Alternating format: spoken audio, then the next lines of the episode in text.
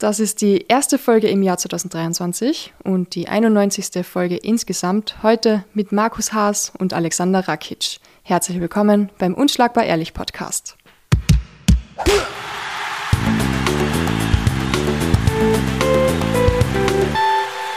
Hallo Silvana, danke für die Einladung. Ziemliche Hallo, Ehre, Markus. der erste des Jahres, obwohl ich teile mir den Spot mit Alex, aber das ist eine, eine gute Begleitung, das ist okay bist trotzdem noch vorm Alex in der Podcast-Folge, deswegen herzlich willkommen. Also wenn, wenn ich jetzt mit Michi zusammen wäre, dann wäre es schwierig so, aber mit Alex, das ist, das ist okay. Ich bin ja froh, dass der Michi halt nicht da ist, weil sonst müsste ich Urviel schneiden. Und bei dir geht es ein bisschen schneller. Ja, aber ich höre ich hör mir gerne an, wenn, wenn du und der Michi quatschen. Also ich habe mir die letzte Folge auch angehört. Ja, wir reden immer Irgendwas so viel. Irgendwas wollte ich dich ansprechen, ich habe es vergessen. ich bin froh, dass du es vergessen hast. Wir reden immer so viel Blödsinn, dass ich nie Wasser bis rausnehmen soll oder drin lassen soll. Nein, ich finde super. Aber ich habe auch die Folge gehört, wo ihr, wo ihr gesagt habt, ja, Markus cool, wollte nach London fliegen und so. ja, Markus, was war denn da? ich will nicht drüber reden. Okay. Hört sich die Folge an. Hört sich die Folge an. Gott, das tut mir halt noch leid, ehrlich gesagt. Echt, krieg gleich Tränen in die Augen, wenn ich dran denke. Mir auch. Ja, ich hätte mit Alex zusammen in die UFC erleben dürfen, aber Ryanair hat gesagt, sorry Bro, wir fliegen doch nicht. So arg. Markus, heute sprechen wir über den Alex. Wir haben es schon angeteasert. Ich freue mich schon voll drauf, weil du kennst dich schon sehr viel länger als ich. Und ich hoffe, du hast ein paar Infos für uns, die wir vielleicht davon noch nie gehört haben. Hm, vielleicht ein paar. Ähm, also ich kenne den Alex seit 2013. Ja. Fast zehn Jahre. Ähm, wir haben uns kennengelernt bei der FFC. Ähm, in Slowenien war das, glaube ich, damals. Ähm, Alex war als Zuschauer dort, ich war als Zuschauer dort. Darko war als Zuschauer dort. Das heißt, ich kenne Darko und Alex genau gleich lang. Ich habe beide zusammen kennengelernt. Wie waren die so als, als junge Kämpfer, junge wilde Kämpfer? Äh, witzig, also es gibt auch ein Foto davon. Ich kann das Foto schicken. Das ist genau der Moment, wo wir uns kennengelernt haben. Ähm, haben sich beide optisch schon verändert. Ein bisschen verändert. Doch verändert. Ja, ich schicke dir das Foto, du musst das selber beurteilen. Marco hat so einen lustigen Bart gehabt, der schaut aus wie so ein türkischer Seriendarsteller, finde ich. Ah, den Schnauzer, gell, so Movember-Style. Ja, es, es, ich, ich kann es nicht, nicht beschreiben. Aber Darko war super witzig, weil ich, ich, wie gesagt, ich kannte den Darko davor nicht. Ich habe Darko und Alex auch kämpfen gesehen vorher schon, aber kannte sie halt persönlich nicht. Und ich bin ins Auto eingestiegen, ich bin mit Darko zusammen hingefahren und der Darko hat ähm, gesagt, hey Markus, alte Ringermaschine, wie, wie geht's da? Und ich dachte mir, hey, was, wer ist dieser Typ? Ich, der redet mit mir, als ob wir uns seit fünf Jahren kennen würden. Ich habe ihn noch nie gesehen in meinem Leben. Das ist Darko, das ist, so ist er mit jedem, gell? das ist unglaublich. Ja, äh, also eh, von Anhieb sofort super sympathisch. Dann sind wir dorthin gefahren. Wir haben, glaube ich, einen Anhalter mitgenommen, ein Stück weit. Oder war das ein anderer Tag? Ich weiß nicht, mit Darko erlebt man immer so komische Sachen. Und dann dort auf der Veranstaltung den Alex kennengelernt, ähm, unter dem Hintergrund, dass der, der, Nebel uns quasi da zusammengebracht hat, weil der Nebel mich auch äh, in, in, das, in das Gym geholt hat als neuen Ringertrainer und ähm, den Jungs halt erklärt hat, hey, schaut, das ist Markus, das ist jetzt euer, euer neuer Ringertrainer. Ja, die waren beide sehr skeptisch, weil ja. Markus, jung, äh, Österreicher, Österreich ist nicht bekannt dafür, dass wir die krassesten Ringer sind oder hier in Österreich haben. Und die waren beide sehr skeptisch und so, aber der ist ja voll jung und der kann sicher nicht so gut ringen. Und bei der ersten Trainingseinheit, weil ich das auch weiß halt immer, dass die Leute ein bisschen skeptisch sind, da haben wir gleich Sparring gemacht. Und ich habe beides so durch die Gegend geworfen, weil die halt wirklich null Ahnung vom Ringen hatten. Und danach haben sie mich akzeptiert als Trainer. Heute werfen die mich durch die Gegend, äh, besonders der Alex, weil er sehr schwer und sehr stark ist. Und, ja. Aber für damals war es okay. Wie war er menschlich so? Hat er sich sehr verändert in den letzten Jahren? Ich glaube, menschlich war er immer eigentlich sehr, sehr locker und hat auch so, ähm, ähm, also der Alex ist auch so ein Typ, der ist, der ist zwar nicht so super offen und gibt alles von sich sofort preis, aber der behandelt jeden Menschen eigentlich so gleich irgendwie super ebenbürtig. Also Alex würdest du nicht anmerken, dass er Nummer 4 der Weltrangliste ist. Ja. Ähm, du würdest denken, das ist halt einfach irgendein Typ, der da mit uns trainiert und ganz normal drauf ist. Und das war damals auch so, der hat mich eigentlich auch super herzlich äh, aufgenommen gleich. Ähm, genau, mittlerweile bin ich, also nicht mehr der Ringertrainer vom Alex. Ähm, ich glaube, der hat circa eineinhalb Jahre mit mir trainiert. Also er hat sich nicht dann dazu entschlossen, Trainer zu wechseln, weil der Alex ist ein super loyaler Mensch und wenn du ihm einmal geholfen hast oder einmal was, was beibracht hast, dann ähm, ist er da, dir auf ewig dankbar. Ähm, aber ich habe von mir aus gesagt, so hey, Jungs, ähm, ähm, es gibt ein paar Jungs bei euch, die super viel Potenzial haben, ihr entwickelt euch so schnell. Ähm, ich möchte nicht der Flaschenhals sein. Also ich, ich habe da kein Ego zu befriedigen und, und muss jetzt die Leute bei mir behalten, unbedingt, dass ich dann der Trainer bin, der mit in die UFC kommt. Sondern mir ist wichtig, dass die halt ihr Potenzial bestmöglich ausleben können. Und habe dann gesagt, hey, hol mir doch meinen Trainer dazu. Den Hampasch? Genau, den Hampasch. Wo ich super glücklich, glücklich bin, dass er jetzt wieder mit uns trainiert. Im neuen Gym. Ähm, weil einfach äh, nicht nur für Österreich, auch international auf so einem krassen Level ist. Und ja, es gibt trotzdem ein paar Sachen, die der Alex heute noch macht, wenn ich ihm beim Training zuschaue und dann dreht er sich auf einmal während dem Training um und sagt, Markus, das habe ich von dir gelernt. Echt? Ja, es sind halt super Basics einfach. Ich war einfach der erste Trainer so. Das ist wie wenn, wenn, wenn dein, dein, dein Sohn jetzt in der NBA spielt und sagt, Papa, gehen habe ich trotzdem von dir gelernt. So. Oh, voll nett. Äh, selbst bei der letzten Vorbereitung war ich ja dabei. Ja, nicht als Trainer, ja. sondern äh, habe den Alex besucht einfach. Ähm, da hat er jetzt mit dem Babak trainiert, mit dem auch jetzt, äh, das jetzt ein Hauptringer-Trainer ist. Und da hat er trotzdem zwei, drei Würfe oder Moves herzeigt und zu Babak gesagt, das habe ich von Markus gelernt. oh, ich freue mich natürlich immer, aber ich schäme mich auch immer ein bisschen, weil ich so sage, Alex, was du heute im Ringen drauf hast, das hat nicht mehr viel damit zu tun, was ich im Ringen dir beigebracht habe. Ja. Was hat er alles mitgebracht, so, wo du sagst, okay, das braucht man, um in der UFC irgendwie gut zu werden oder unter die Top 5 zu kommen? Hm, also der Alex hat diese, also die, die Amis sagen immer coachable, you have to be coachable. Ähm, damit meine ich, dass der Alex nicht schwer ist zu trainieren. Also der, der Alex kann, ordnet sich, sobald er dir vertraut als Trainer, äh, hört auf das, was du sagst und macht das zu 100 Prozent. Wenn du dem Alex sagst, hey, geh heute in den Garten und pflück Gänseblümchen drei Stunden, dann wirst du ein besserer Kämpfer, dann wird er drei Stunden Gänseblümchen pflücken, so blöd sich das anhört. Also der vertraut seinem Team. Sobald er ein Team hat, vertraut er dem Vollgas und macht, was die Trainer sagen gepaart mit dieser Intuition und mit, diesem, mit dieser unglaublichen Athletik, die er hat, ähm, ja, macht ihn da, das, glaube ich, so stark. Und dieses Mentale, das, wenn wir später noch drüber sprechen, das braucht er auf jeden Fall. Ähm, wenn wir schon ein bisschen so bei den Anfängen bleiben oder sind, äh, wie ist er überhaupt zum Sport kommen? Ähm, also Alex ist ja geboren in Wien. Ähm, seine Eltern kommen aus Serbien. Er ist äh, geboren in Wien, aufgewachsen im 16. Bezirk hat, ähm, ich glaube, sein, sein, sein Papa war das, war das so der Einfluss, der ihn dann irgendwie zum Sport gebracht hat. Nachdem er, glaube ich, im Fußball ein paar Fouls gemacht hat und der Verein ihn, glaube ich, nicht mehr haben wollte oder so. Ich glaube, es war, äh, ich, das war so wie bei mir. Ich habe auch kurz Fußball gespielt und dann haben sie immer gesagt, ja. Markus, zu viel Körpereinsatz. Und dann bin ich wieder zurück zum Ringen gegangen. okay. Alex war, glaube ich, aber gar nicht mal so ein schlechter Fußballer. Aber der hat halt irgendwie gemerkt, oder sein Vater hat gemerkt, dass irgendwie vielleicht Kampfsport zu ihm passen wird. Nachdem er so ein aufgeweckter Junge war, wie viele, äh, ähm, die in Wien aufwachsen und sich halt im Pausenhof oder im Park irgendwie geprügelt hat. Dann ist so der nächstlogische Schritt, ah, okay, du prügelst dich gerne, jetzt geh ins Kickbox-Training, dann die werden da schon die Wadeln Viere richten quasi blöd, dass er halt so äh, viel Talent und Durchhaltungsvermögen mitgebracht hat, dass er nach zwei Jahren dann alle im Gym verprügelt hat. Wen hat er verprügelt? Also die, die, die, die Leute im Training. Ich glaube, sein Papa, so wie, so wie, wie viele Väter, so, hey, mein Sohn ist, prügelt sich gerne, ich schicke ihn jetzt ins Gym. Die werden ihn dort schon ein bisschen zurechtweisen.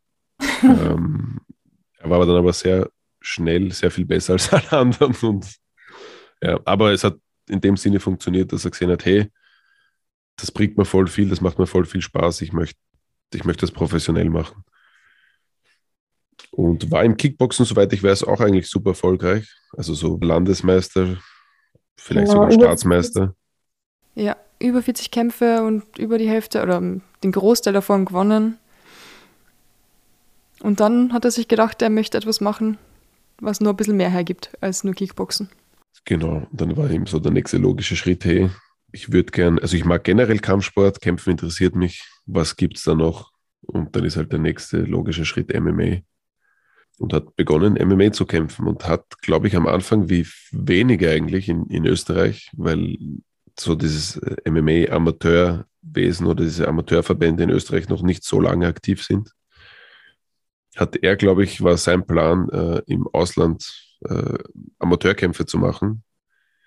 Und hat sogar in Amerika bei dieser Amateur-Weltmeisterschaft mitkämpft, hat die ersten ein oder zwei Kämpfe gewonnen und wurde mitten unter dem Turnier dann disqualifiziert, weil sie gesagt haben, hey, du hast schon mal Profi-Kickboxen gekämpft, beziehungsweise ist es um einen Kampf, glaube ich, gegangen, gegen den Dennis Shoreship in der WFC und dann haben sie gesagt, na, du bist ein Profi. Und dann haben sie ihn ausgeschlossen, mhm. aber es sollte irgendwie seiner Karriere nicht im Wege stehen und er hat dann eben seinen Weg als Profi gemacht.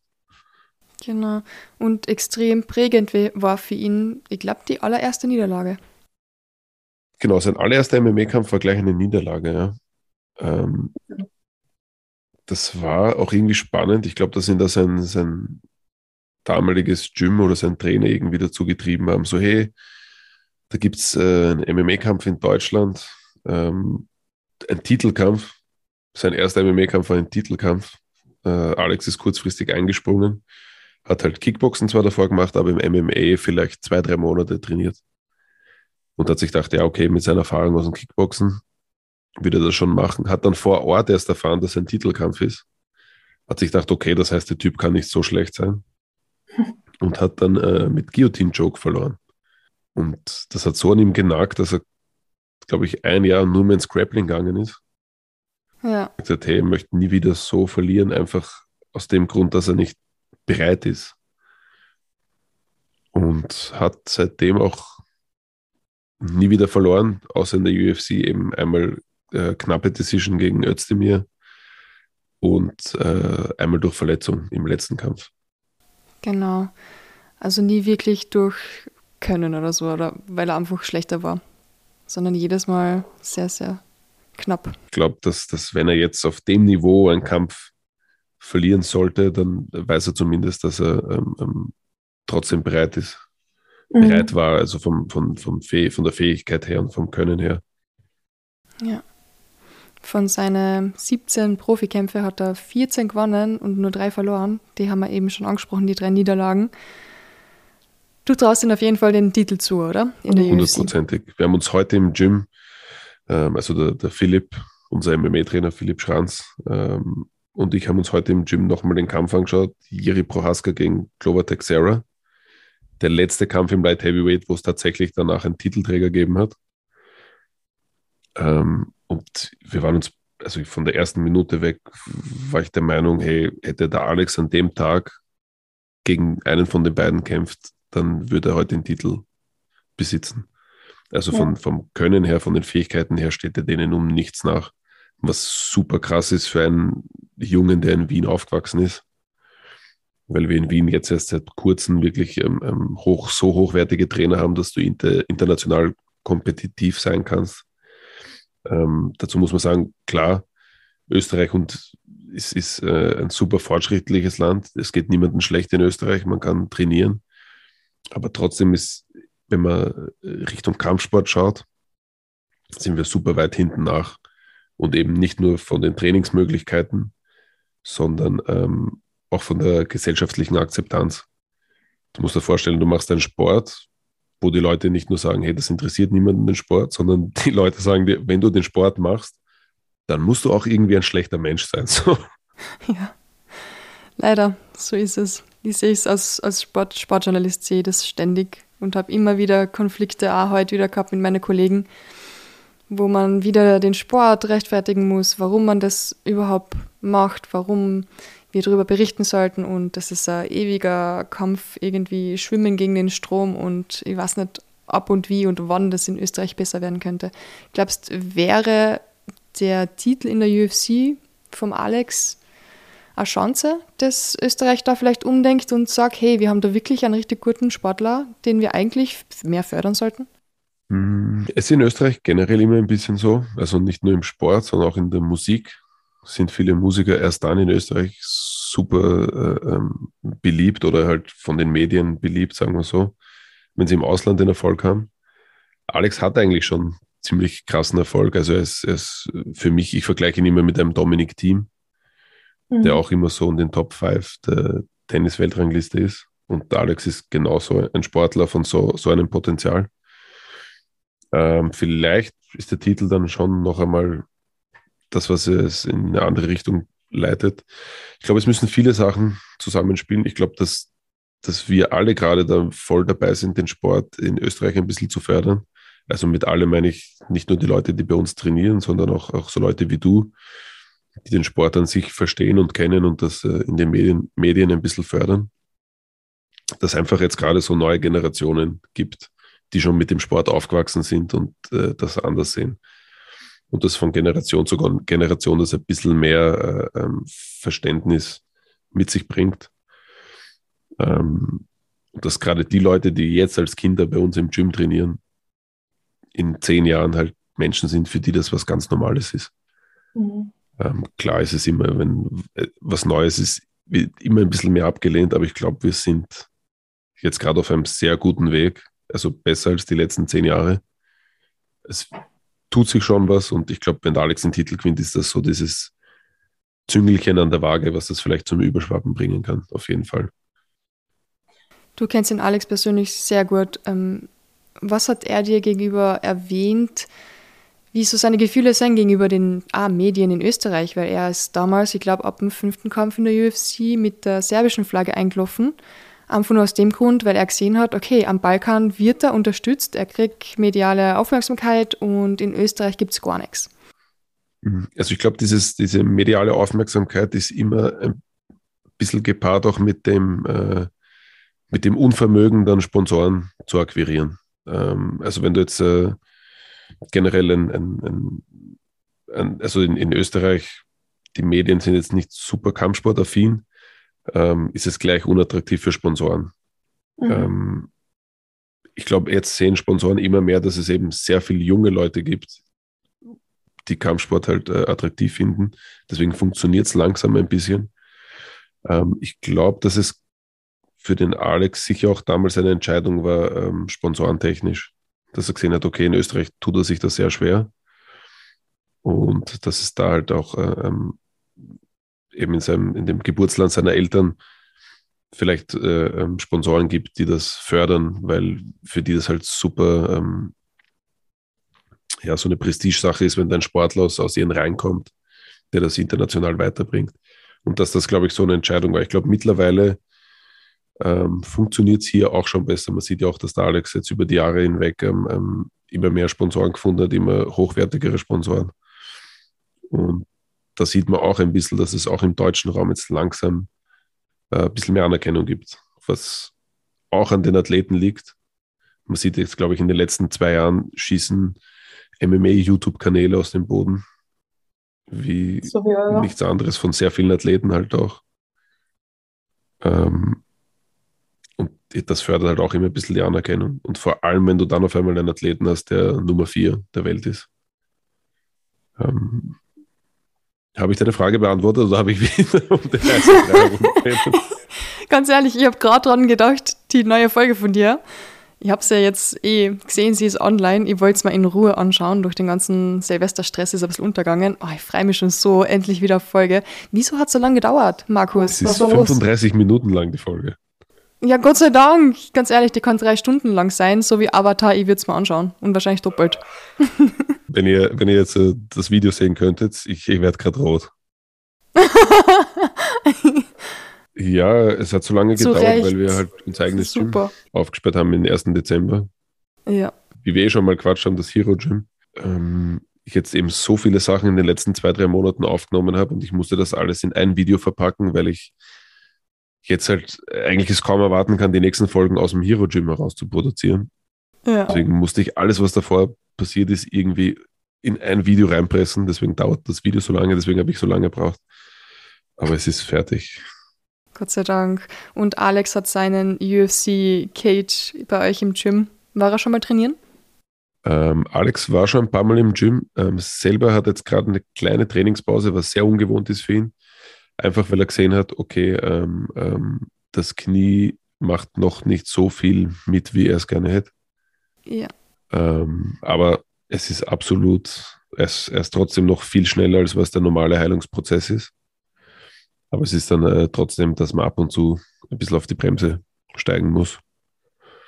Und also was ja so, so unsere persönliche Beziehung angeht, mhm. ich war von Anfang an einer der wenigen, die nicht sofort überzeugt davon waren, dass der Alex der größte äh, ähm, Kampfsport-Export aus Österreich werden wird. Warum? Das liegt nicht daran, dass ich jetzt super Zweifel habe und gesagt habe, ah, der Typ kann nie kämpfen, sondern ähm, ich war selber noch ein, ein junger Trainer wahrscheinlich, habe noch nicht so viele Leute gesehen. Ähm, was man beim Alex trotzdem gewusst hat von Anfang an, okay, der, der hat den Ehrgeiz, der ist talentiert, der hat eine, eine, eine krasse Physis, also der, der, ist, der ist athletisch auf jeden Fall. Ähm, aber vielleicht weil ich ihn auch persönlich als Trainer noch nicht so lange kannte, für mich war noch nicht dieser Moment einfach da. Ich habe ihn kämpfen gesehen in Wien, da hat er mal ein, jemand mit Highkick ausgenockt in der ersten Minute. Das ist halt immer alles krass und cool, aber ähm, er hat auch noch nicht so krasse Leute geschlagen, dass man sagt, ah, okay, spannend. Und für mich ist der Moment dann kommen, ähm, da hat er gegen einen Polen kämpft in Wien. Ich glaube, der ist mittlerweile auch in der UFC. Ähm, richtig starker Gegner. Und da habe ich dem Alex, da haben wir halt Training gehabt und nach dem Training hat er mir eine Position an der Wand gezeigt und hat gesagt, hey Markus, ich komme oft in die Position, was kann ich da machen? Und ich habe ihm eine, eine Technik gezeigt, die mir eingefallen ist, die ich gerne mache. Und das war vielleicht zwei, drei Minuten. Ich habe ihm so eine Bewegung gezeigt und er hat gesagt, ah, okay, spannend. Und vielleicht eine Woche später war der Kampf und der hat das sofort im Kampf umgesetzt. Und äh, da war mir klar, okay, mir war schon im Training klar, der Alex hat eine gute Auffassungsgabe, aber es ist was ganz anderes, wenn du etwas, eine Technik nachmachen kannst im Training oder bis du es einmal in dein Game, in deinem Fight-Game aufgenommen hast und das sofort eigentlich nach ein paar Minuten im Kampf umzusetzen, haben wir gedacht, okay, krass, ähm, wenn das so weitergeht, der, dann, dann kommt er wirklich weit. Also dann ist alles möglich. Es war, glaube ich, immer noch zu früh zu sagen, ah, der wird UFC-Champion. Aber spätestens nach dem Smith-Kampf, Santos-Kampf, ist absolut klar, dass er Champion-Material ist. Also es gibt jetzt niemanden in den Top 5, wo ich sage, boah, der, der ist unschlagbar. Also die Luft da oben ist natürlich sehr dünn und es sind kleine Entscheidungen, die dann das ausmachen. Aber ich glaube, wenn man sich die Top 5 anschaut ähm, und man sagt, na, der oder der ist nicht schlagbar für Alex, dann, dann hat man keine Ahnung. Und das eigentlich, obwohl er mal als Hotelfachmann gestartet hat. Ja, Alex hat einen Lehrabschluss in, in, in einem Hotel und hat aber damals auch schon mit dem Kickboxen begonnen und hat gesagt, hey, ich mache meine Lehre und ich mache das alles und ich äh, arbeite und ich glaube, er hat dann auch danach gearbeitet als Lagerist teilweise. Ähm, aber ich werde Profikämpfer. Also er hat schon viel länger als wir alle gewusst, dass er mal dort ist, wo er jetzt ist. Und für das Ganze dorthin kommen, wo er jetzt ist, ähm, hat er natürlich auch ein großes, gutes Team gebraucht. Wie wichtig sind da die Menschen um ihn herum? Mhm. Und vor allem sind es meistens die gleichen Menschen, gell? die wechseln sehr wenig. Ja, stimmt. Also er hat äh, sein MMA-Coach, Roberto Pastuch, ist mit ihm vom ersten UFC-Kampf bis jetzt. Mhm. Ähm, Alex ist einer der Gründe, warum Roberto in Österreich geblieben ist. Ja. Ähm, Roberto wollte eigentlich, also Roberto hat eben so eine Weltreise hinter sich, in Argentinien aufgewachsen, in Brasilien gelebt, trainiert, in Miami trainiert, in Deutschland gelebt, äh, war dort auch eine Zeit lang MMA-Coach im MMA Spirit, glaube ich. Und dann in Schweden und dann nach Österreich. Und dann hat er dem Alex versprochen, nach dem zweiten UFC-Kampf, hey, ich bleibe so lange mit dir, bis du Champion bist. Wahnsinn. Danach gehe ich zurück nach Japan und mache mein Black Belt in Karate fertig. Aber wenn du Champion bist, bin ich da. Und ja, Alex hat bewiesen, dass man selbst in einem Land wie Österreich, weil es vor ein paar Jahren hat immer jeder gesagt, ja, wenn du talentiert bist, äh, du musst ins Ausland gehen. Du musst ins Ausland gehen, weil sonst hast du keine Chance in der UFC. Und der Alex hat bewiesen, dass man es vielleicht doch nicht muss. Und einfach weil er sich eben so ein, ein Team zusammengestellt hat aus, aus Roberto Pastuch, aus seinem Boxtrainer, dem Juri, ähm, den Richard für Performance und Ausdauer, ähm, damals mit Hampasch viel Ringen trainiert hat und für die Vorbereitung immer den Babak als Wrestling-Trainer dazu geholt hat. Und ja, sich halt ab und zu natürlich ein paar Sparringspartner geholt hat. Light Heavyweights gibt es auch nicht an jeder Straßenecke. Ähm, und Alex ist auch mit ein Grund, warum wir gesagt haben, hey, selbst aus Österreich heraus kann man äh, Champions produzieren. Lasst uns ein Gym aufbauen, was genau das beweist. Und haben in dem Gym meiner Meinung nach auch ein Trainerteam zusammengestellt, wo das für jeden, der das Potenzial hat, möglich ist, so weit zu kommen, ohne jetzt äh, ins Ausland ziehen zu müssen. Wie wichtig war das Mentale?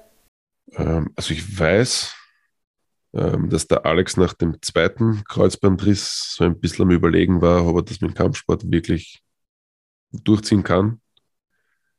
Ähm, ist dann zurückgekommen, hat einen Kampf gewonnen und ist gleich in die UFC. Deswegen, nachdem das jetzt passiert ist, ähm, war ich selber kurz so, boah, wie, wie es ihm da jetzt? Aber ich glaube, dass der Alex während der UFC, während also während seiner UFC-Karriere in den letzten Kämpfen für sich schon beschlossen hat, wo es hingeht. Mhm. Ähm, dem ist seit ein paar Kämpfen klar, dass er Champion sein wird. Und alles, was davor passiert, sind halt so Hindernisse. Das ist alles so ein bisschen eine, eine äh, Verzögerung. Das ist wie wenn du in den Bus einsteigen willst und der Bus kommt halt später. Dann denkst du, ja, okay, dann warte ich halt ein bisschen. Aber ich werde mit diesem verdammten Bus fahren. ähm, und ich glaube, so so geht er, geht er an die Sache ran, weil ich war absolut positiv schockiert, wie klar das für ihn war. Ähm, ich habe ihn kurz nach dem Kampf getroffen. Ähm, ich war mit ihm bei, bei seinem Physiotherapeuten. Das war ein paar Tage nach der OP. Und für ihn war das absolut klar. Jetzt mache ich da die Physio und dann äh, mache ich das und dann in einer Woche habe ich die Krücken nicht mehr und dann mache ich das und dann kann ich wieder da trainieren und dann kämpfe ich nächstes Jahr und dann hole ich mir den Titel. Und ich habe ihm das alles so geglaubt, wie er das gesagt hat, dass man dachte, okay, krass, da gibt es gar keinen Zweifel bei ihm selber. Nach außen hin, ähm, vielleicht natürlich im Unterbewusstsein ist immer so ein bisschen, ähm, aber umso mehr ist es cool, dass er so einen Halt in seinem Team und in seiner Familie hat. Also besonders in der Familie ist, ist eh klar. Dass, wenn du da keine Leute hast, die hinter dir stehen, dann sind solche Zeiten halt doppelt hart. Aber wie gesagt, ich glaube, dass ihm selber, dass, dass er sich schon entschieden hat, wo es hingeht und dass er sich da wirklich von nichts abhalten lässt. Und das war auch mhm. für mich super krass inspirierend. Weil bei uns war es in den letzten Jahren auch nicht so klar, wo es hingeht. Mit Höhen und Tiefen. Und ähm, ja, das irre, dass wenn man was haben will und, und Alex hat, glaube ich, bewiesen, dass er das Zeug auf jeden Fall dazu hat. Ähm, ja, also ja, ich hatte mich voll gefreut, das so miterleben zu können. Ja. Egal, egal was man macht, egal was die Ziele sind, ähm, es wird immer Hindernisse geben und umso wichtiger ist, daran festzuhalten. Und ich glaube, du warst auch bei, nicht nur bei seinen sportlichen Höhepunkten dabei bis jetzt, sondern auch bei seinen privaten, wie zum Beispiel der Hochzeit mit der Melanie. Und hast da schon seinen kleinen Sohn kennengelernt, oder? Magst du uns da vielleicht ein bisschen was Privates erzählen? Alex, Alex, sein Sohn ist so cool. Also er ist äh, ein bisschen über drei Jahre alt. Ja. Kommt mir sehr groß vor für sein Alter und schaut aus wie der Alex. Wenn du den Alex schrumpfst, dann, dann ist es der André. Äh, wirklich äh, aufgewecktes Kind. Super lebhaft, ähm, aber wie der Papa.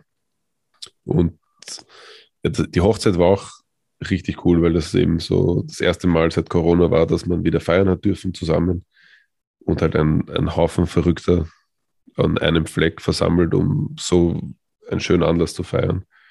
Also alle, die, die, die ihr kennt aus unseren Videos und so, waren da vor Ort. Und es hat super viel Spaß gemacht. Also wer, wer, wer Darko und Krieger noch nicht tanzen gesehen hat in seinem Leben, hat echt was verpasst. Oh no. Hast du Videos? Die musst du mir bitte schicken. Ja, ja. YouTube-Kanal Mixed Martial Monkeys.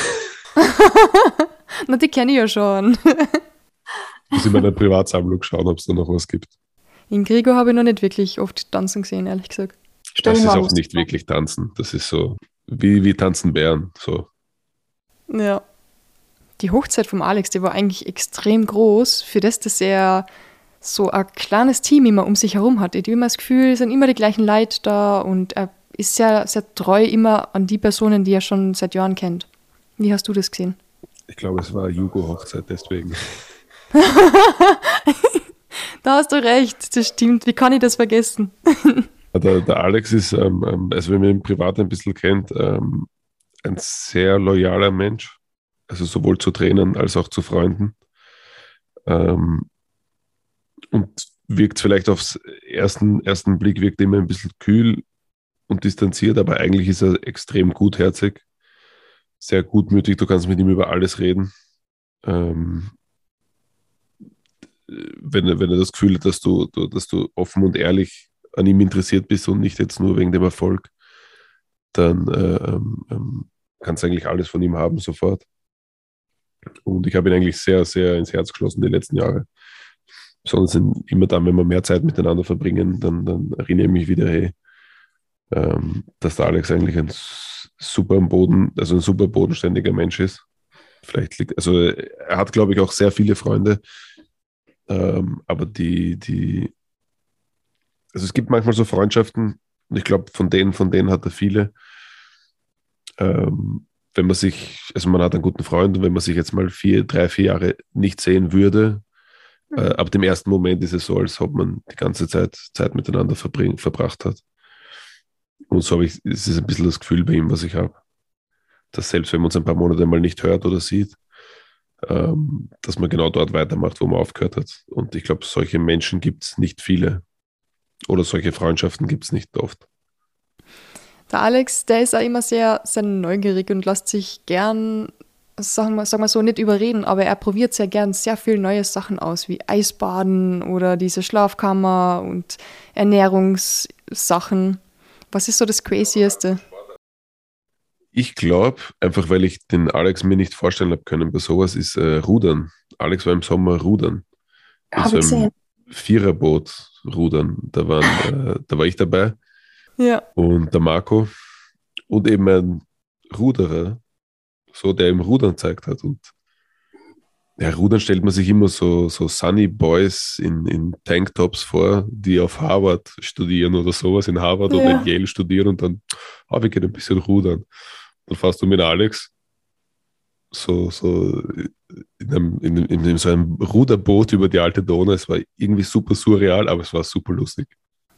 Was unterscheidet ihn so kämpferisch von zu anderen Athleten? Also, wie vorher schon gesagt, ich, ich war nicht von Tag 1 sofort krass überzeugt. Ähm, also ich war schon ein Freund von Alex, aber noch nicht so, so ein Fan wie jetzt, was, was das Kämpfen angeht. Bis zu dem Kampf gegen den Polen eben, der, der, wo ich dann gesehen habe, okay, Alex hat eine sehr krasse Auffassungsgabe. Ich glaube, das ist ein Ding, was ihn unterscheidet. Ähm, dann diese, diese krasse Disziplin und ich weiß, es trainieren sehr viele Leute sehr hart, aber nur sehr wenige trainieren wirklich so hart wie der Alex ähm, und sind auch im restlichen Leben so diszipliniert. Also es, er hat diese, diese Arbeitsmentalität und diese Disziplin, was er mit sich bringt, das hat, hat auch nicht jeder Kampfsportler. Es sagt zwar immer jeder, ja, wir trainieren alle so hart und wir sind alle so diszipliniert, aber auf dem Niveau sind es dann wirklich nur ein paar. Ähm, und halt diese mentale Stärke, die sich über die Jahre, glaube ich, ein bisschen aufgebaut hat. Und ich glaube, er kombiniert diese mentale Stärke mit der Disziplin. Also umso mehr er trainiert, umso besser er sich vorbereitet fühlt, umso mental stärker ist er oder er holt sich diese mentale Stärke aus dem Training. Und vielleicht ist er deshalb auch so ein Arbeits Arbeitstier. Das heißt, er kommt, man kann aber auch nicht sagen, dass er etwas kompensieren wird durch das ganze Arbeiten, sondern er hat da super viel Talent eigentlich, oder? Auf jeden Fall. Also ich glaube, dass er wie viele sehr krass talentiert ist. Den meisten talentierten Leuten fehlt dann so diese Arbeitsethik so.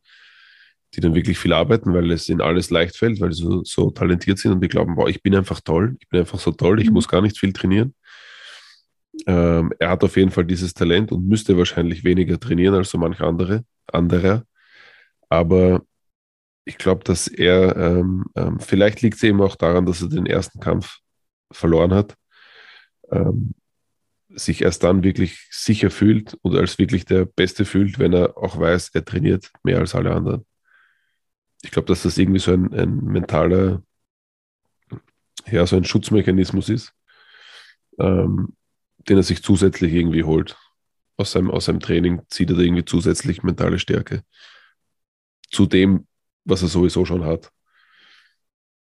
Weil auch wir in, de, in der Zeit, wo er noch nicht so viel auf dem Pensum trainiert hat wie jetzt, war er immer von sich überzeugt, hat, hat Kämpfe gemacht und hat Leute in der, deren Paradedisziplinen äh, ähm, besiegt, weil er gesagt hat, okay, wenn ich ganz nach oben will, dann muss ich die Leute dort schlagen, wo sie gut sind.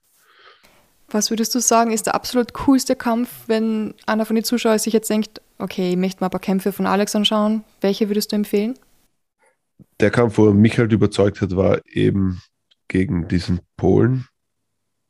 Ich glaube, Marcin pra Pratschnio oder so hat er geheißen. Ähm, weil es da einfach mal gesehen hat, okay, äh, da haben ihm so viele Kämpfer vorher gesagt, geh nicht, äh, bleib nicht im Stand mit ihm. Alex hat beschlossen, okay, ich knock ihn aus, hat ihn in der dritten Runde dann äh, ähm, im Stand besiegt. Ähm, der Kampf war irgendwie so spannend, weil Alex schon, schon äh, voll talentiert und athletisch war, aber noch nicht äh, sein Stil so fix und fertig war. Das heißt, der Kampf ist so hin und her gegangen. Ähm, genau, das, ein, das, war ein sehr cooler Kampf. Mit dem Kampf bin ich dann absoluter Rakic-Fan Fan geworden. Ähm, in der UFC aber finde ich, dass ähm, ähm, der Kampf gegen Smith sehr beeindruckend war, weil Smith eben ein, ein Top-UFC-Veteran ist und der Alex in äh, drei Runden so schlimm dominiert hat. Ich glaube, das waren alles drei Runden 10-8 für Alex. Ähm, aber in der UFC finde ich, äh, ähm, der Kampf, was wieder am meisten herzeigt hat, was der Alex für ein Typ ist, war der gegen äh, Devin Clark weil weil es da auch ein bisschen hin und her gegangen ist. Also da, da gab es eine Situation am Käfig, wo der Alex äh, ein illegales Knie zum Kopf bekommen hat. Also die waren in einer Position, wo Knie zum Kopf verboten waren. Und der Typ hatte, glaube ich, fast zehn Knie zum Kopf dem Alex geben. Und der Schiedsrichter hat es irgendwie nicht gecheckt. Und das waren harte Treffer. Und ich glaube, dass der Alex auch äh, am Anfang kurz benommen war davon mhm. dann irgendwie den Schiedsrichter versucht hat zu signalisieren, hey, Bro, das ist gerade nicht so cool. Dann gemerkt hat, der Schiedsrichter ist nutzlos und hilft mir nicht und sich entschlossen hat, ja, okay, dann, dann muss ich halt selber irgendwie da rauskommen. Hat sich wieder hochkämpft, äh, äh, zurück in den Stand und hat den äh, Devin Clark dann äh, K.O. geschlagen. Also war so ein TKO eben. Äh, ich glaube, er hat auch einen Treffer bekommen im Stand. Ähm, trotzdem diese, die, die Chance genutzt für eine Backfist äh, und ihn zu Boden geschickt und dort mit so harten Ground and Pound äh, das beendet. Es war irgendwie cool zu sehen, so dass der Alex auch Nehmerqualitäten hat. Dass egal was gerade passiert, wie unerwartet das ist und äh, zehn illegale Schläge zum Kopf sind so ziemlich das Unerwartetste, Unerwartetste was irgendwie passieren kann. Ähm, und das dann trotzdem umdreht und, und ähm, ja, ich kann mich ehrlich gesagt auch noch daran erinnern, wie Alex diesen Kampf gewonnen hat und dann die Wochen danach jeder im Gym dieses Spinning Backfist trainiert hat. Einfach nur, um das irgendwann einmal selbst anzuwenden. Ja, oder auch den, den Jimmy Manua Kick. Ja. Diese Kombination hat gefühlt ganz Österreich wahrscheinlich danach trainiert. Ja. Also ich glaube auf Instagram die Woche danach jeden MMA-Trainer oder Kampfsporttrainer in Österreich, den ich kenne, hat gepostet, dass sie das jetzt im Training machen. So, ja. Der Manua Headkick. Ähm, das war natürlich auch krass. Also so, so, ein, so ein K.O. zu sehen, das war, glaube ich, eins der Top 3 K.O.s in der UFC dieses Jahr. Ich finde auch, also in den letzten vier, fünf Kämpfen hat man auf jeden Fall gesehen, dass der Alex da in den Top 3 absolut mithalten kann. Also das, das, das ist schon beeindruckend zu sehen. Wenn man sieht, ein, ein Junge aus Wien, wo die, die Bedingungen nicht die besten sind, kann da an der Weltspitze mitkämpfen. das alleine auch. ist schon so inspirierend immer, auch wenn man den Alex persönlich nicht kennt. Das ist äh, so ein Privileg, so einen Sportler, so einen Athleten, egal aus welchem Sport das jetzt wäre, ähm, so nah bei sich zu haben. Also ich sage es ja jedes Mal, es ist ein absolutes Privileg, da dabei sein zu, zu dürfen irgendwie. Was wünscht ihr Ihnen so abschließend jetzt noch ähm, für 2023? Hm. Ich, also ich wünsche ihm, dass, dass, dass er ins Training wieder zu 100 Prozent einsteigen kann, ähm, dass sich den Titel holt. Aber ich glaube, dass das den Wunsch erfüllt er sich selber. Ähm, und dass er alles das bekommt, was er, was er sich vorgenommen hat und dass ihn das auch äh, ähm, so erfüllt. Ähm, und dass er halt ja äh, weiter den Leuten beweist, dass selbst ein, ein Junge aus Wien bis an die Weltspitze kommen kann im Kampfsport. Und ja, was wünsche ich ihm sonst noch? Ja, ganz viel Spaß, Gesundheit, Zufriedenheit. Und ich freue mich so sehr, dass wir endlich wieder alle unter einem Dach sind mit Alex zusammen. Das wird einfach so ein, so ein cooles, witziges, äh, verrücktes Jahr werden. Und hoffentlich mit mehr Mixed Martial Monkeys folgen. Ja, da muss, muss sich dieser komische Kameramann und Cutter mal ein bisschen am Riemen lassen und mehr produzieren. Ich glaube, die Fans da draußen sollten ihn besser bezahlen. Vielleicht macht er dann ein bisschen mehr. Ja, oder ein bisschen mehr teilen und liken und so, dann ist die Motivation wieder größer und dann sage ich, ja, okay. Es kann auch sein, dass ich jetzt super faul werde. Wir haben jetzt ein eigenes Gym. Ich muss, ich muss, nicht, oh mehr, ich muss nicht mehr YouTube machen. Bitte nicht, bitte nicht. und du könntest nur dort filmen, anstatt zu arbeiten. Wäre nicht schlecht. Macht eh als der Rainer und der Andi. Stimmt. Hört ihr das? Andi und Rainer, ihr macht alles. Ich mache nur Kamera. Wow. Machen wir das. Ich, ich wäre ich wär absolut äh, d'accord mit der Arbeitsteilung. So. Stimmt. Na gut. Markus, wir werden uns jetzt das Interview mit Alex anhören und bis dahin wünsche ich dir, keine Ahnung, eine schöne Woche, eine schöne Zeit, einen guten Start in Jänner und wir hören uns sicher bald wieder und sehen uns nächste Woche im Gym. Yes, danke dir für auch deine Zeit und dass du mich immer wieder dazu holst. Das ist mir eine absolute Ehre. Ich entschuldige mich dafür, dass ich immer so lang quatsch, wie jetzt gerade auch wieder um den heißen Brei herum. Kein Problem, sehr, sehr gerne. Wir sehen uns bei Dago im Training. Die dazuhören, ein frohes neues Jahr. Und ich habe euch alle sehr lieb und besonders dich, Silvana. Dankeschön. Idia, bis bald und Dankeschön. Bis dann. Tschüss.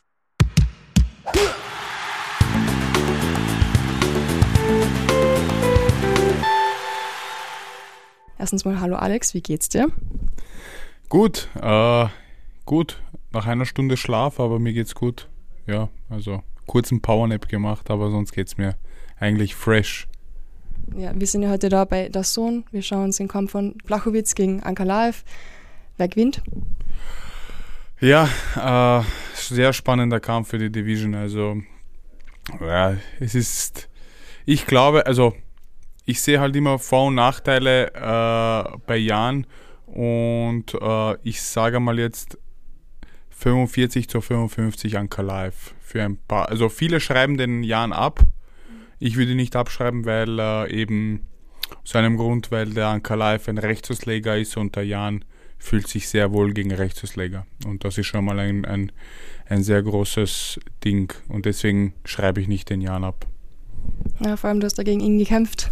Ja. Vor sieben Monaten hast du dir gegen, genau in dem Kampf bei Blachowitz, das Kreuzbandel gerissen. Wie geht's da jetzt mit der Recovery? Ich weiß, Boxen tust du schon wieder. Mhm. Wann ist die erste Ringerstunde? Boah, ich bin eh schon sehr ungeduldig. Ich würde sehr gerne schon ringen, aber so ein Prozess dauert halt. Ein Kreuzbandriss äh, ist halt, äh, bis das wieder alles zusammen verheilt ist und vor allem in dem Sport, im MMA-Sport, ist es halt äh, ständig der Gefahr ausgesetzt und die Rotationen und vor allem im Ringen sind halt sehr hoch, die Hebel sind hoch und äh, besser da lieber ein, zwei Monate länger warten als äh, ein bisschen zu früh starten ich bin auf einem guten Weg. Wir sind jetzt fast sieben Monate nach der OP und äh, es läuft. Es ist, ich kann eigentlich schon sehr viel. Äh, ich hätte auch schon mit dem Kicken begonnen, aber dadurch, dass wir, also mein Team und ich entschieden haben, dass wir noch ein bisschen länger warten, damit das alles äh, seinen Lauf nimmt, werden wir dann warten und äh, werden einfach dieses Jahr mal locker ausklingen lassen und dann im neuen Jahr dann wieder mit, mit den Segmenten Kicken, Jiu-Jitsu und dann erst später mit dem Ringen starten. Also ich mache mir da auch keinen Druck, ehrlich gesagt. Äh, man sagt halt immer ein Jahr mindestens, bis man hundertprozentig belastbar ist wieder am Knie. Das ist halt im Mai und mal schauen, wie die Dinge lau laufen. Aber ich bin optimistisch und äh, ich bin in guten Händen. Ich bin diszipliniert, was die an Sachen angeht. Geduld ist auch eine Sache, die ist sehr wichtig, vor allem bei so einer Verletzung. Aber ich muss leider sagen, es ist nicht mein erster Kreuzbandriss, es ist mein dritter und ich habe damit, äh, ich bin, ich komme klar damit. Und ja, ich schätze mal, ich hoffe, dass ich dann spätestens im Sommer wieder kämpfe, wenn alles äh, gut läuft. Geduld hast schon oft genug gelernt, die letzten zwei Mal schon. Wie ist das jetzt gewesen? Die, du hast das sowieso immer trainiert, aber wie war jetzt die Zeit so richtig ohne MMA? Hast du irgendetwas machen können, was du für normal nie gemacht hast? Oder irgendetwas unternommen mit der Familie, für das du für normal nie Zeit gehabt hast? Ja, ich habe, äh, es war eigentlich immer, es passiert alles aus einem Grund und äh, ich bin sehr gläubig und ich schätze halt, dass der Gott es nicht so wollte und dass äh, ich, es war nicht meine Zeit. Aber natürlich habe ich dann kurz danach sechs Tage nach dem Kampf habe ich gleich das Knie operiert und gleich mit der Reha begonnen. Aber ich habe halt in den sieben Monaten wirklich viel gearbeitet an der Marke Alexander Rakic mit, dem, mit meinem PA-Manager und meinem Geschäftspartner Erwin Tauber, der mir halt sehr geholfen hat. In, in, in den letzten sieben Monaten haben wir wirklich vieles vorangebracht, also wie zum Beispiel jetzt kommentieren bei The Zone und wir haben unsere eigene eigenes Merch rausgebracht. Äh, wir arbeiten mit, mit äh, anderen Management-Kooperationen, äh, Sponsoring. Also wir haben da eigentlich, unser Ziel ist es eigentlich, die Marke Alexander Rakic aufzubauen. Und es war eigentlich der perfekte Zeitpunkt dafür, weil äh, ich mich eben auf das fokussieren kann und äh, nicht auf das Training, weil das Training ist jetzt einmal zweitrangig.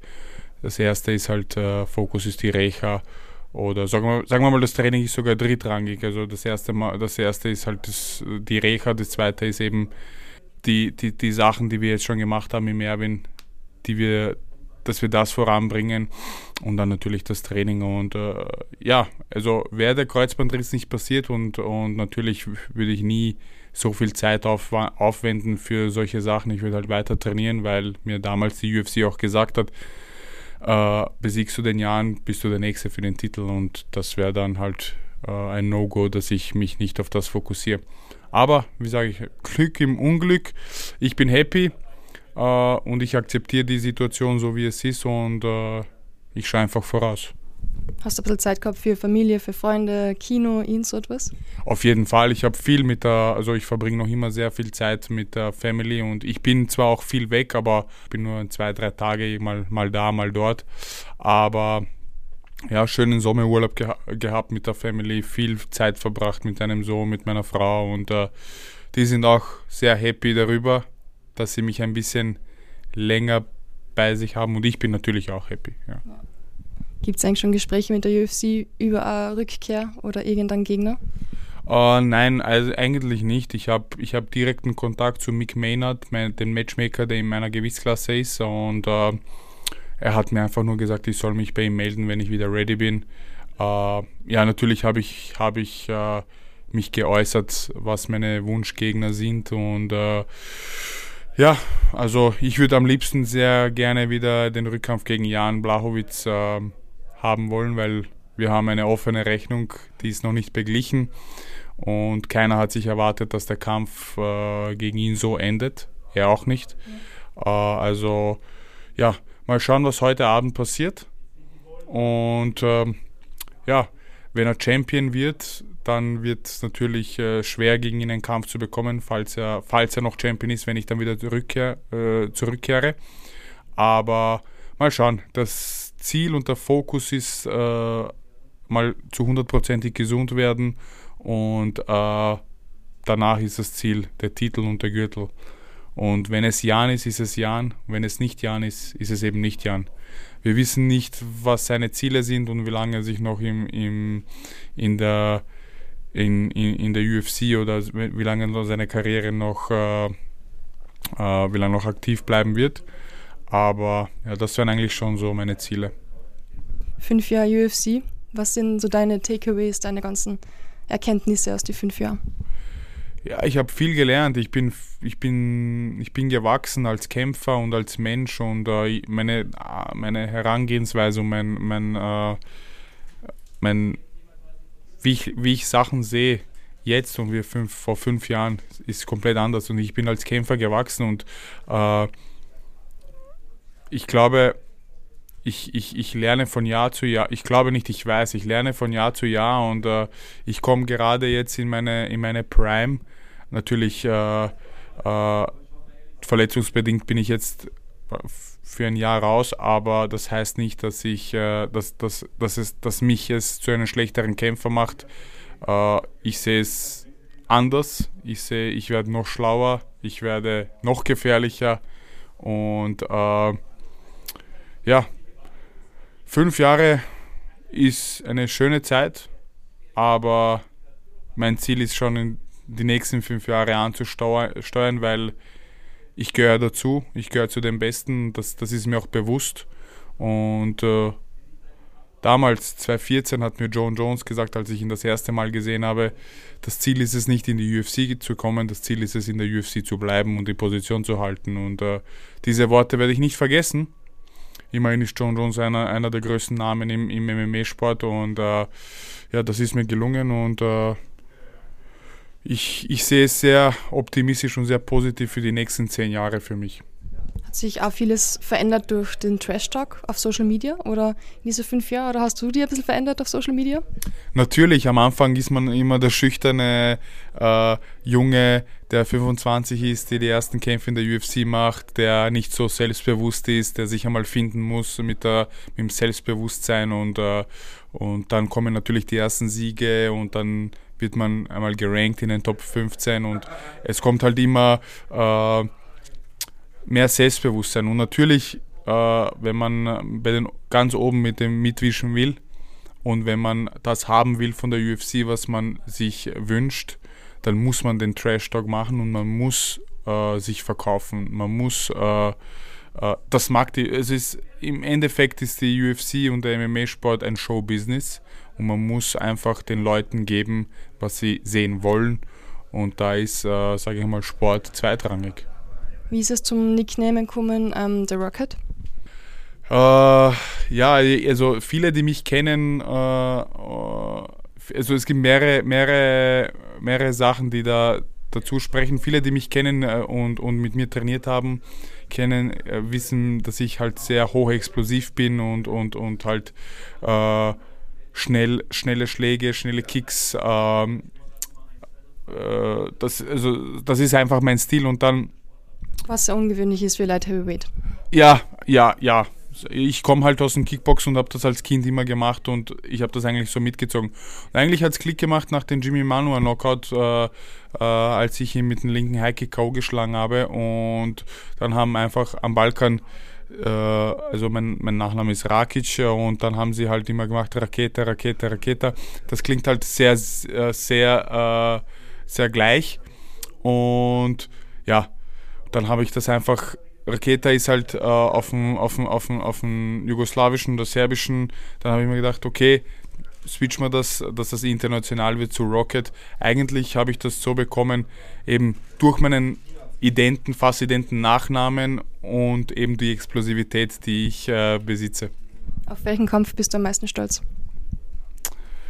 Äh, ich muss ehrlich sagen, ich bin auf jeden Kampf äh, in der UFC, die ich be bestritten habe, stolz, weil äh, es sind jetzt insgesamt acht geworden in der UFC und jeder hat was anderes und äh, ja, ich habe zwei Niederlagen in der UFC, aber die zwei Niederlagen sehe ich wirklich nicht als Niederlagen, weil ich wurde in den zwei, zwei Kämpfen auch nicht besiegt.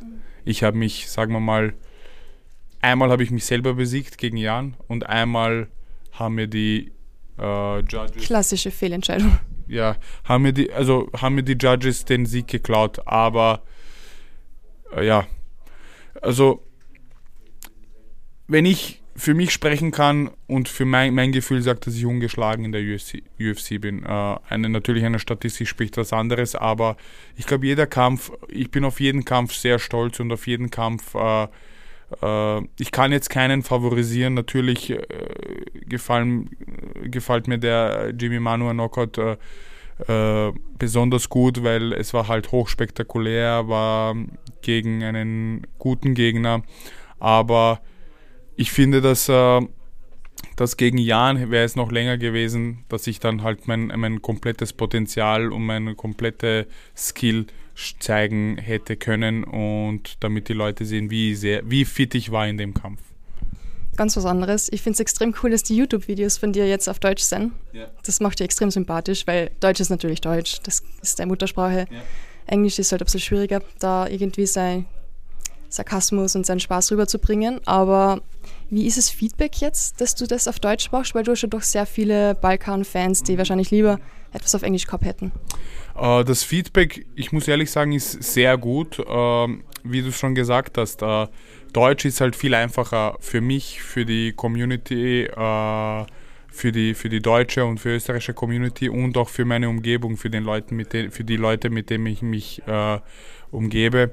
Und ja, man kann da richtig äh, äh, die Späße raushauen. Und es ist halt, wir haben halt am Anfang die englische Schiene ge gewählt, weil eben da kommen halt äh, Fans und die Community vom Balkan, dann die aus Deutschland und Österreich und dann kommt eben der, der, englische Teil, amerikanische Teil. Deswegen wollten wir das eigentlich unter einen Hut bringen, was eben äh, nicht so den Klick gemacht hat und dann haben wir auf Deutsch begonnen und eigentlich war eigentlich äh, das Feedback ein sehr positives. Äh, es, in Zukunft kommen noch große Dinge, äh, was YouTube angeht. Also wir arbeiten jetzt mit einem äh, sehr, sehr, sehr, sagen wir mal, sehr erfolgreichen Produzenten, der Kamera und Regie führt und äh, ja, wenn ich das schon so sagen darf, kommt er nächste Woche schon. Wir werden die ersten Vlogs drehen. Äh, äh, er bleibt äh, drei Tage in Wien und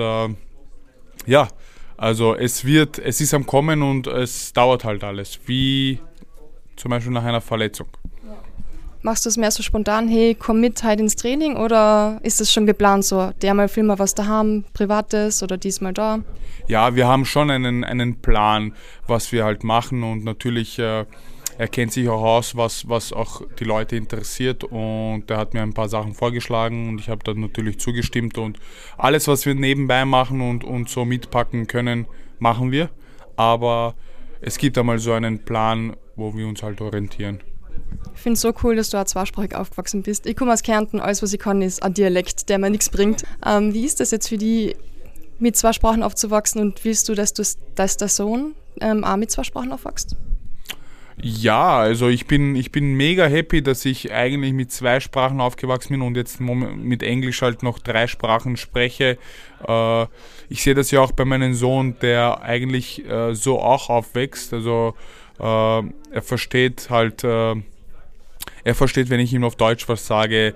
Englisch weiß er auch ein bisschen und, und, und Serbisch natürlich auch. Also ich finde nur positive Sachen und auf jeden Fall, also es hat mir oft im Leben geholfen und ich glaube, es wird mir noch äh, oft im Leben helfen und ich finde eigentlich, ich kann nur positive Entschlüsse daraus ziehen. Und der Papa hat, glaube ich, Kyrillisch beigebracht, stimmt das? So ist es. Also äh, er hat mich natürlich, äh, Kyrillisch kann ich lesen und schreiben und das war eigentlich so sein Wunsch und ich bin halt, damals als Kind habe ich es nicht verstanden, warum ich das lernen muss und, und warum ich neben der Schule auch das. Aber ich bin ihm jetzt sehr dankbar, weil es hilft mir schon oft. Bist wirklich oder hast wirklich mal eins drüber gekriegt, weil du nicht lernen wolltest oder so? Habe ich gelesen auf irgendeiner serbischen Seite. Ja, schon. Mehr von der Mama als von der als vom Papa. Ich war halt immer ein sehr aktives Kind und dann war ich halt mal länger im Park und nicht äh, gelernt und dann sind dann die schlechten Noten auch einmal gekommen und dann, ja, aber das gehört dazu und ich bin äh, auch darüber froh, dass es auch so war, weil äh, äh es hat alles, wenn ich jetzt so alles Revue passiere und ich bin jetzt selbst auch äh, ein Elternteil, äh, weiß ich, warum, warum diese Sachen passiert sind, ja.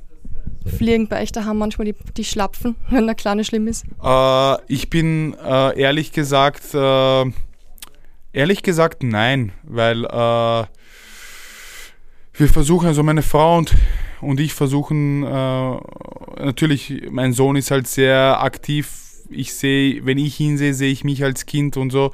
Wir versuchen das auf eine andere Art und Weise zu regeln, ohne, ohne jetzt, äh, natürlich wird man halt manchmal laut, das gehört dazu, aber äh, handgreiflich und so, das ist ein No-Go für mich und äh, für meine Frau. Also ja, das gab es früher. In den, ich wurde so, also ich, so bin ich aufgewachsen, aber ich glaube, die Zeit ist jetzt, äh, die Zeit ist jetzt nicht mehr dazu da, dass es, dass das jetzt mehr. Aber es geht, man kann natürlich mit Kommunikation und, und mit, mit Reden und alles erklären, kann man das viel unter, Griff, unter den Griff bekommen und äh, natürlich Sport. Das ist die nächste Sache. Ist, ich bin halt jede Minute, die ich halt äh, verbringe mit meinem Sohn, ist eigentlich äh, herumtrödeln, herumblödeln, äh, am Boden herumkugeln und ja. Aber äh, ja, wenn er, wenn ich dann da, dann sehe, dass er bereit ist, dann werde ich ihn natürlich äh, äh, ins Jiu-Jitsu, ins Ringen, ins Boxen, was auch immer, ob es Fußball ist, Handball ist, ich werde ihm halt all die Möglichkeiten geben, einen Sport sich auszuwählen, weil Sport ist für Kinder enorm wichtig für Selbstvertrauen, für Charakterbildung und natürlich die überschüssige Energie, die er auf jeden Fall hat, äh, rauszulassen. Ja. Ich bin gespannt, was er, auf welchen, welchen Weg er gehen wird. Ja. Und ich werde ihn auf jeden Fall äh, unterstützen bei jedem Sport, äh, sei es jetzt äh, Kampfsport, da hat er, da hat er die nötige Kompetenz und da, da, da, da, da, da kann ich am meisten helfen. Aber ob ich, wenn du mich jetzt fragen würdest, ob ich jetzt bereit wäre, einen Kampf von ihm, von meinem Sohn zu sehen, wenn er mal später ist, würde ich sagen, nein. Ja. Also Respekt an meine Mutter und an meinen Vater, die, die zuschauen können. Ja. Wobei meine Mutter und mein Vater schauen sich erst na, den Kampf nach dem Kampf an. Live nicht, ja. ja. 2019 hast du in einem serbischen Interview mal gesagt, dass du in Österreich als Serbe geltest und in Serbien als Österreicher und du fühlst dich nirgendwo so, als ob du wirklich dazugehören würdest. Ist das Gefühl immer noch da oder haben das die Medien damals ein bisschen dramatischer dargestellt, als es wirklich war? Es war tatsächlich damals so, wie ich jetzt auch gesagt habe. Und äh, dadurch, wie ich vorhin im Interview gesagt habe, habe ich jetzt viel Zeit verbracht, äh, äh, an der Marke Alexander Rakic zu arbeiten und eben medientechnisch äh, da aufzuholen, was die Jahre gefehlt hat. Und äh, man, man wird akzeptiert, so wie man ist. Und äh, ich habe einen guten Deal äh, mit dem serbischen MMA-Verband äh, abgeschlossen. Ich bin Vizepräsident des serbischen MMA-Verbandes geworden. Und ich habe, also die Leute unten am Balkan, vor allem in Serbien, äh, lieben mich äh, und akzeptieren mich. Natürlich gibt es immer jemanden, der, der, der, sagt, ja, er ist kein Serbe, aber das ist mir sowas von wurscht. Ich gehe meinen Weg und äh, ich bin auf jede Unterstützung froh. Und äh, natürlich auch in Österreich. Ich bin in Österreich dankbar und ich bin da geboren, also ich bin dort geboren, ich habe dort meine ersten äh, Kampfsportschritte gemacht und äh, äh, ja, also Österreich eigentlich hat mich gemacht zu dem, was ich bin. Äh, aber ich darf, darf, auch natürlich meine Wurzeln nicht vergessen und dieser Mix, denke ich, dass der zum Erfolg führt. Und äh, ja, eigentlich, äh, eigentlich hat sich das jetzt ein bisschen beruhigt und ich bin auch richtig happy darüber. Ist cool, wenn man aus Badewelten das Beste nehmen kann. Ja, also ich habe eine, eine enorme Unterstützung äh, am, am äh, vom Balkan. Ja. Österreich äh, kommt langsam. Es ist halt zwar langsam, der, der Sport ist halt jetzt noch nicht so bekannt wie am Balkan oder wie in Amerika, aber ich habe mir natürlich die Aufgabe gesetzt, den Sport äh, noch größer zu machen und äh, äh, damit äh, die Jungen, die die Jungen halt andere, andere äh, Möglichkeiten haben, die ich nicht hatte, zum Beispiel vor zehn Jahren, als ich begonnen habe. Und äh, wir haben sehr viel Potenzial und wäre schade, wenn das nicht ausgenutzt wird. Und mehr mediale Unterstützung wäre cool für Sponsoring.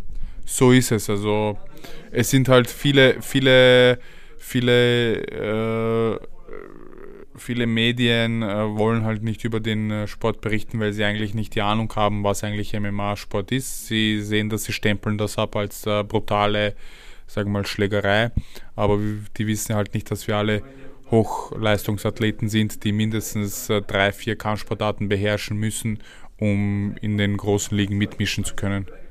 Das werden wir den Medien noch beibringen, dass man auch über MMA berichten kann, ohne dass man das ganze Blut und Käfig und alles sagen muss. Ja, also äh, so wie du es gesagt hast, natürlich Blut und das, das gehört alles dazu, aber das, das gibt es ja auch im Boxen, im Olympischen und das wird auch im, im Fernsehen ausgestrahlt. Also, und wenn du mich fragst, ist Boxen äh, mehr gesundheitsgefährdend als MMA. Und Skifahren ist gefährlicher, Formel 1 ist gefährlicher als, guck mal, ist viel gefährlicher als das, was gefährlich gerade ausschaut in dem Moment, die ja. MMA. Du hast es äh, so richtig gesagt, also vor allem Formel 1, wenn man da mit 300 Sachen gegen die Wand brettert oder gegen die, auch gegen die Reifen, es kommen da Kräfte auf und äh, ja, Skifahren, du sagst es also, das sind halt un unkontrollierte Geschwindigkeiten, die die schnell nach hinten losgehen können. Also, ja. Ich werde ja einen Artikel noch schreiben über das, was wir da gesprochen haben, ob Österreich vielleicht gute Sportler verliert oder warum Österreich gute Sportler verliert. Unter anderem hast du am Anfang deiner Karriere in der UFC mit der österreichischen Flagge bist du immer eingelaufen. Mhm. Ich glaube, ab dem vierten Kampf oder so war das, glaube ich. Fünfter Kampf bist du mit der serbischen Flagge eingelaufen. Hast du am Anfang von deiner Karriere schon mal überlegt, hey, laufe ich mit Bade ein oder war das am Anfang gar kein Thema? Am Anfang war das auch gar, kein Thema. Ich habe auch darüber nicht nachgedacht. Ich bin eigentlich die ersten fünf Kämpfe äh, mit der österreichischen Flagge reinmarschiert, weil ich, wie ich vorhin gesagt habe, ich bin dankbar für Österreich und äh, ich bin äh, natürlich, äh, wären meine Eltern nicht nach Wien gezogen und hätten wir nicht dort gelebt, wer weiß, ob ich überhaupt mit dem Sport begonnen hätte. Aber dann, wenn man fünf Kämpfe macht und schon in den Top 10 ist oder Top 15 der Welt, in der besten Liga und die Anerkennung wird einfach nicht äh, akzeptiert oder die Medien interessieren sich nicht für das. Und, und ich sehe es halt so, als, als Sportler bist du ja der Brand Ambassador eines Landes, du repräsentierst das Land. Und wenn, wenn, wenn Österreich das nicht akzeptiert nach fünf Kämpfen in der besten Liga und in den Top 10 oder 15, ich weiß gar nicht einmal, was ich, wo ich da gerankt war, äh, da habe ich mich ein bisschen verarscht vorgekommen, weil äh, äh, es ist halt nicht nur bei mir passiert, es ist auch bei vielen anderen Sportlern äh, passiert, äh, was Österreich ziehen, la ziehen lassen hat. Und dann habe ich mir gedacht, und es ist halt eigentlich immer nebenbei, durch meine, durch meine serbischen Wurzeln und am Balkanwurzeln ist eigentlich nebenbei, neben in den ganzen fünf Kämpfen, wo ich mit österreichischer Flagge gekämpft habe, ist eigentlich so ein positiver Support gekommen von Kampf zu Kampf, von Tag zu Tag habe ich ständig äh, äh, Nachrichten bekommen und, und, und das hat mir eigentlich irgendwie die Motivation gegeben, weiterzumachen und dann äh, habe ich mich dazu entschieden, dass ich einfach den Switch mache zur serbischen Fahne, dass ich einfach den Leuten als Dankeschön äh, einfach äh, das gebe, was sie, äh, was sie verdienen und das ist, dass ich äh, das Land repräsentiere. Aber das heißt noch lange nicht, dass ich jetzt Österreich vergesse oder dass ich, äh, dass ich, äh, dass jetzt, dass ich jetzt äh, Österreich ja gar nicht mal erwähne. Aber es ist einfach die Wertschätzung, die war halt größer vom Balkan als äh, von Österreich. Ja. Du hast schon gesagt, viele vom Balkan haben dir geschrieben. Waren danach Österreicher da, die dir geschrieben haben und gefragt haben, hey, was ist mit der österreichischen Flagge oder hat es da gar keine Feedback gegeben? Oh ja, ein paar gab es schon gegeben und natürlich gab es auch äh, wie in jedem Sport und jeden, in jedem in jedem Ding war es war, war auch Shit, sagen wir mal Shitstorm und, und hin und her, aber das muss man einfach so akzeptieren und, und, und viele schreiben und die wissen halt die Vorgeschichte nicht oder die Nachgeschichte nicht und warum ich den Switch gemacht habe und äh, ich mache eigentlich Sachen, die mir eigentlich nicht schaden oder aber ja, es wird halt äh, akzeptiert oder nicht. Also immerhin sagt man in der UFC, wenn der Bruce Buffer mich erwähnt, sagt man, sagt er genau Fighting out of Vienna, Austria by way of Serbia. Also es wird trotzdem Wien und Österreich erwähnt und das ist mir auch sehr wichtig, weil äh, ich liebe Wien, ich liebe die Stadt Äh, ich liebe natürlich Österreich, wie ich äh, den Balkan liebe. Und eigentlich bin ich ein Repräsentant äh, der beiden Länder, nur man kann nur mit einer Flagge äh, eintreten. Äh, und ja, das ist jetzt momentan die serbische. Das ist eigentlich cool weil du die nicht in, in der Box drucken lässt. Und ich glaube, damit haben wahrscheinlich viele ein Problem, weil sie nicht wissen, okay, bist du jetzt serbisch, bist du österreichisch, bitte entscheid die. Das ist ja. eigentlich ziemlich cool, dass du das nicht machst. Nein, also ich kenne meinen Weg und, und jeder, der anders denkt, dann soll er anders denken. Äh, die Leute, die mir sehr wichtig sind, wissen, wie ich ticke und wissen, wie ich nachdenke. Und äh, dadurch, dass ich jetzt auch äh, der Vizepräsident des Serb serbischen MMA-Verbandes äh, bin, äh, werde ich auch das war jetzt seit, seit, seit einem Monat. Seit einem Monat. Also ich kann auch äh, sagen, dass äh, nächstes Jahr im Februar die Amateurweltmeisterschaft äh, in Belgrad stattfindet, die MMA-Amateurweltmeisterschaft, was sehr groß ist. Und die UFC arbeitet da auch mit dabei, das ist die IMAF. Und äh, das ist das erste Mal, also in Serbien, in Belgrad, in der Stark Arena. Das wird sieben Tage lang dauern.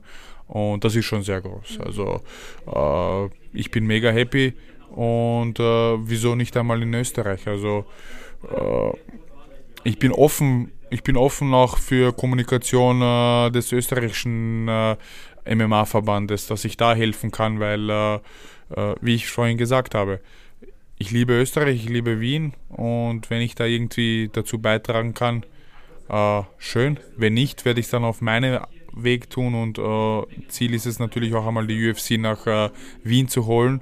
Das wäre halt dann äh, ein großes Boom und äh, wird halt äh, den Sport äh, in Österreich aufs nächste Level bringen. Solange es nicht im Heimandom ist. ja, also da braucht man eigentlich schon eine größere, eine größere ein Stadion wie Stadthalle oder, oder was auch immer. Hast du das Gefühl, dass Österreich zu wenig Nationalstolz hat, weil Balkanländer, Amerika die brennen für den Sport und ich habe das Gefühl, in Österreich, wenn es nicht gerade Skifahren oder Fußball ist, ist es ein bisschen tote Hose.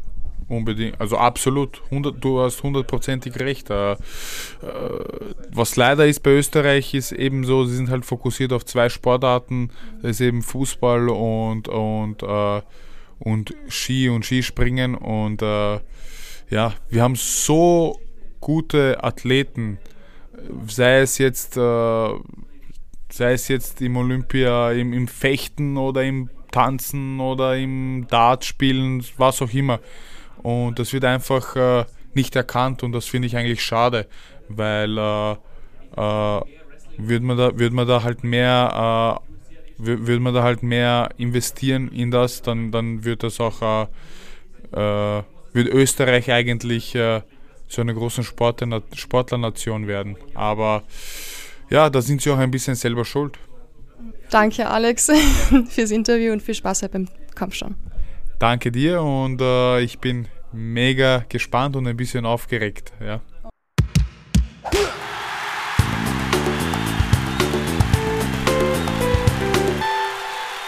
Das war Podcast Folge 91 mit Markus Haas und Alexander Rakic. Herzlich willkommen im neuen Jahr. Wir starten wieder gemeinsam voll durch und ich freue mich riesig drauf und hoffe, dass ihr nächste Woche wieder mit dabei seid. Ich wünsche euch einen guten Start, viel Motivation und Freude, bleibt gesund und weiterhin unschlagbar ehrlich.